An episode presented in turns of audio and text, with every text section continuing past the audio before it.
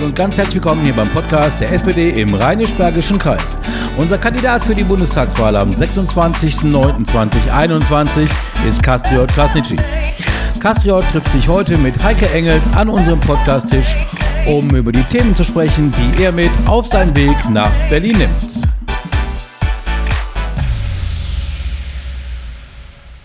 Hallo Kastriot, schön dich heute bei uns im Borscheid begrüßen zu dürfen um einfach ja über ein paar Themen, die dir wichtig sind für den kommenden Wahlkampf und vor allen Dingen für deine baldige Arbeit auch im Bundestag zu besprechen. Hallo Heike, ich freue mich heute bei euch sein zu dürfen und bin gespannt auf deine Fragen. Ja, ich würde sagen, wir starten heute direkt mal mit einem ganz wichtigen Thema und das ist der Klimaschutz. Denn das ist gerade ein aktuelles Thema, was den Menschen einfach unter den Nägeln brennt in Deutschland. Und nicht nur in Deutschland, auf der ganzen Welt. Was ist denn so eins von deinen zentralen Ansatzpunkten, wo du sagst, da müssen wir rangehen zum Thema Klimaschutz? Erst einmal muss ich vorweg klarstellen, dass wir als SPD keine Verbotspartei sind. Wir möchten nicht irgendetwas verbieten ab Stichtag X, sondern wir möchten Alternativen aufzeigen und die attraktiver machen.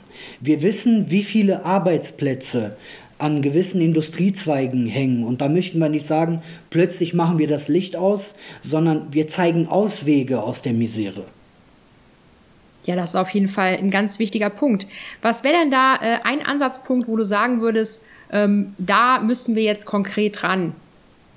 Wir haben da zum einen den ÖPNV, gerade bei uns im Kreis. Wir wohnen alle ländlich verstreut und jemand, der aus der einen Ecke des Kreises in die andere Ecke möchte und auf Bus oder Bahn umsteigt, dem fehlt die Attraktivität. Dem fehlt zum einen die Taktung und eben die Preise. Wir müssen darüber nachdenken, ob wir den ÖPNV attraktiver machen möchten. Und dafür stehen wir als Sozialdemokraten. Ich bin fest davon überzeugt, dass sich der ÖPNV nur lohnt, wenn die Taktung stimmt, wenn ich Freunde, Familie und meinen Beruf zeitig erreichen kann. Und das ist jetzt im Moment ganz schwierig im Rheinisch-Bergischen Kreis. Aus der Misere möchten wir raus. Und zum anderen die Ticketpreise. Wir möchten alle Menschen im Rheinisch-Bergischen Kreis erreichen. Es gibt Menschen, die sind auf Bus und Bahn angewiesen, aber bei immer stärker steigenden Ticketpreisen ist die Attraktivität nicht mehr gegeben in Zukunft. Da gebe ich dir recht. Ähm, ÖPNV attraktiver machen ist schon mal ähm, auf jeden Fall sehr wichtig. Bei uns im ländlichen Kreis ist es aber auch nun mal so, dass wir halt ja auch, äh, ja, viele Menschen sind aufs Auto angewiesen.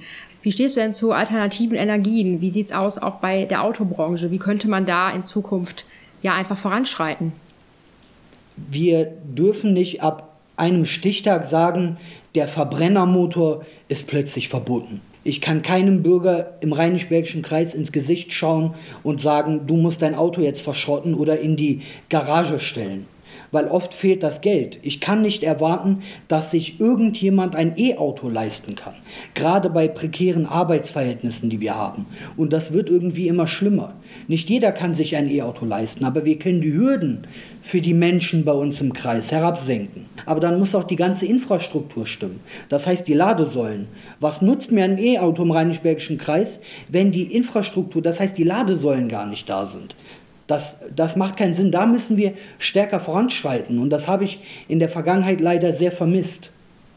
Jetzt ist es natürlich auch sehr interessant. Wir sind ja jetzt auch gerade im Kreis ähm, Wasserstoffregion geworden. Wasserstoff, wir haben auch Busse, die schon mit Wasserstoff fahren. Wie, siehst, wie stehst du denn zu dieser Energieform? Könnte man da auch noch vielleicht eine weitere Ausbauform nutzen? Ich denke auf jeden Fall schon. Wir sollten alle Möglichkeiten in Betracht ziehen. Wir sollten nicht irgend, irgendeine Möglichkeit, die uns bietet, den Rheinisch-Bergischen Kreis in, in der in der Vielfalt zu erhalten, was die Natur angeht, aber eben auch nicht, dass die Zeit uns davon rennt. Wir dürfen keine Alternative ausschlagen. Wir sagen nicht, das eine geht, das andere geht nicht, sondern wir stärken alle Möglichkeiten, das Klima zu bewahren, aber eben das Gleichgewicht auf der anderen Seite, Arbeitsplätze zu erhalten. So einfach ist das nämlich nicht. Klar können wir sagen, die Natur liegt uns am Herzen, mir liegt sie am Herzen, dir liegt sie am Herzen, allen Bürgern im Rheinisch-Bergischen Kreis. Aber erzähl mal einem Menschen, dass er seinen Arbeitsplatz verliert von heute auf morgen. Das dürfen wir nicht tun. Nicht als Mensch und als Sozialdemokrat auch nicht. Man hört natürlich viel und liest viel und ich habe mir auch ähm, das Grünen-Programm angesehen und ich will jetzt nicht sagen, dass das alles Quatsch ist, aber ich finde Quatsch, wenn von heute auf morgen, und dazu zähle ich 2030 leider, weil wir leben jetzt im Jahr 2021 und die Zeit vergeht wie im Flug, wenn dann Menschen auf die Straße gesetzt werden, weil irgendeine Möglichkeit außer Betracht gezogen wird. Das dürfen wir mit den Menschen nicht anstellen. Dafür stehe ich nicht. Ich kandidiere nicht dafür, dass wir Menschen auf die Straße setzen müssen. Der Spagat zwischen Klima und Arbeitsplätzen, das ist so ein schmaler Grat, man kann sich leicht verlaufen, möchte ich sagen. Aber ich glaube, dass, dass wir dafür kämpfen müssen, dass beides unter einen Hut gebracht wird. Und das geht eben, wie du gerade angesprochen hast, ob das Wasserstoff ist oder die E-Mobilität. Wir müssen da alle Möglichkeiten in Betracht ziehen, zur Liebe der Umwelt und der Menschen. In deiner Vorstellung hast du ja auch noch davon gesprochen, dass Radwege im Rheinisch-Bergischen Kreis auf jeden Fall auch ausgebaut werden müssen. Ja, sag doch mal vielleicht da noch ein, zwei Worte zu. Ja, privat fahre ich natürlich auch Fahrrad. Und äh, wenn es dann mal holter die Polter irgendwo lang geht, dann musst du halt aufpassen, A, musst du einen Helm tragen und B, brauchst du ein gutes Licht, weil sonst, also ich verstehe Menschen, die Sorge haben, Rad zu fahren im Rheinisch-Bergischen Kreis, weil die Radstraßen natürlich äh, gefährlich sind.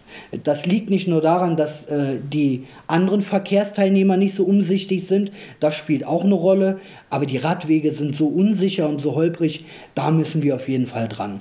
Das erwarte ich von der Politik in Zukunft, dass dass wir die Radwege sicherer machen.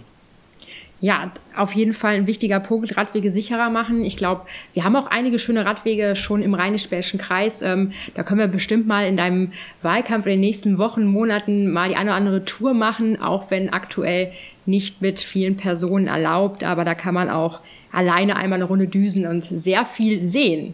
Ich habe kein E-Bike. Nehmt bitte Rücksicht auf mich. Ich oh. muss noch strampeln. Äh, das ist auch ein interessantes Thema. Es gibt ähm, im Rheinisch-Bergischen Kreis mittlerweile auch ähm, ähm, Sharing-Bikes, also E-Bikes, die man sich ausleihen kann. In Borscheid aktuell sind es, glaube ich, allerdings nur zwei. Ähm, wie stehst du zu solchen Ideen? Könnte man vielleicht auch ähm, ja, über solche Ideen neue Wege ausprobieren? Carsharing, Bikesharing? Das sind sehr gute Ansätze, Bikesharing. Also es gibt äh, Ortschaften, da da gibt es dieses Programm gar nicht, diese Möglichkeit. Und dann überlege ich vielleicht zweimal, ob ich mit dem Auto zum Bäcker fahre oder mit dem Rad. Aber wenn ich kein Rad habe und nicht gedenke, mir eins zu kaufen, weil ich es vielleicht gar nicht gebraucht habe in der Vergangenheit und es diese Möglichkeit gibt oder eben für Radtouren mit der Familie, mit Freunden, mit Bekannten am Wochenende bei schönem Wetter, da finde ich, sollte das ausgeweitet werden. Auf jeden Fall. Also der Rheinisch-Bergische Kreis bietet da, glaube ich, schon einige gute Me Möglichkeiten. Und ähm, ja, das sind auf jeden Fall schon interessante Ideen, die wir auch haben, auch für den Klimaschutz. Und ähm, ja, ich würde noch gern von dir so ein bisschen wissen, ähm, jetzt sind wir natürlich auch ähm, nicht nur im Rheinisch-Bergischen Kreis aufgestellt, äh, beziehungsweise du willst ja für den Bundestag kandidieren. Wie könnte man denn vom Bund jetzt auch Anreize wirklich setzen und auch finanzielle Unterstützungen auch vielleicht für welche Bereiche geben, dass wir sagen können, okay, in den nächsten Jahren muss was für den Klimaschutz getan werden. Im Bundestag sitzen ganz viele Menschen. Und ganz viele Menschen vertreten ganz viele Wahlkreise und jeder Wahlkreis hat so seine Interessen. Und ich behaupte, dass die Interessen des Rheinisch-Bergischen Kreises gehört werden, aber nicht mit diesem Nachdruck immer wieder nachgebohrt wird. Wir müssen, um es ganz platt zu sagen, jeden Fördertopf, den es gibt, da müssen wir uns reinhängen. Für die Menschen im Rheinisch-Bergischen Kreis, für uns. Ich glaube, das ist in der Vergangenheit selten passiert. Ich möchte derjenige sein, der den Rheinisch-Bergischen Kreis in Berlin vertritt, aber nach wie vor nicht vergisst, worum es in seinem Wahlkreis geht, wo die Probleme sind. Wir müssen alle Gelder, die es gibt, da müssen wir versuchen, diese in den Rheinisch-Bergischen Kreis zu holen. Das sind wir den Menschen hier schuldig. Das bin ich den Menschen schuldig. Das heißt, du würdest auch für neue Fördermittel dann sorgen aus dem Bund? Auf jeden Fall.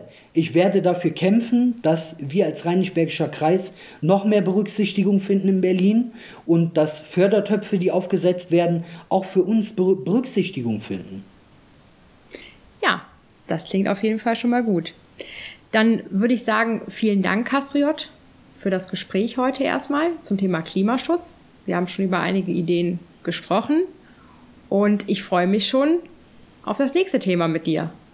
Danke dir, Heike. Danke auch für die Einladung nach Burscheid.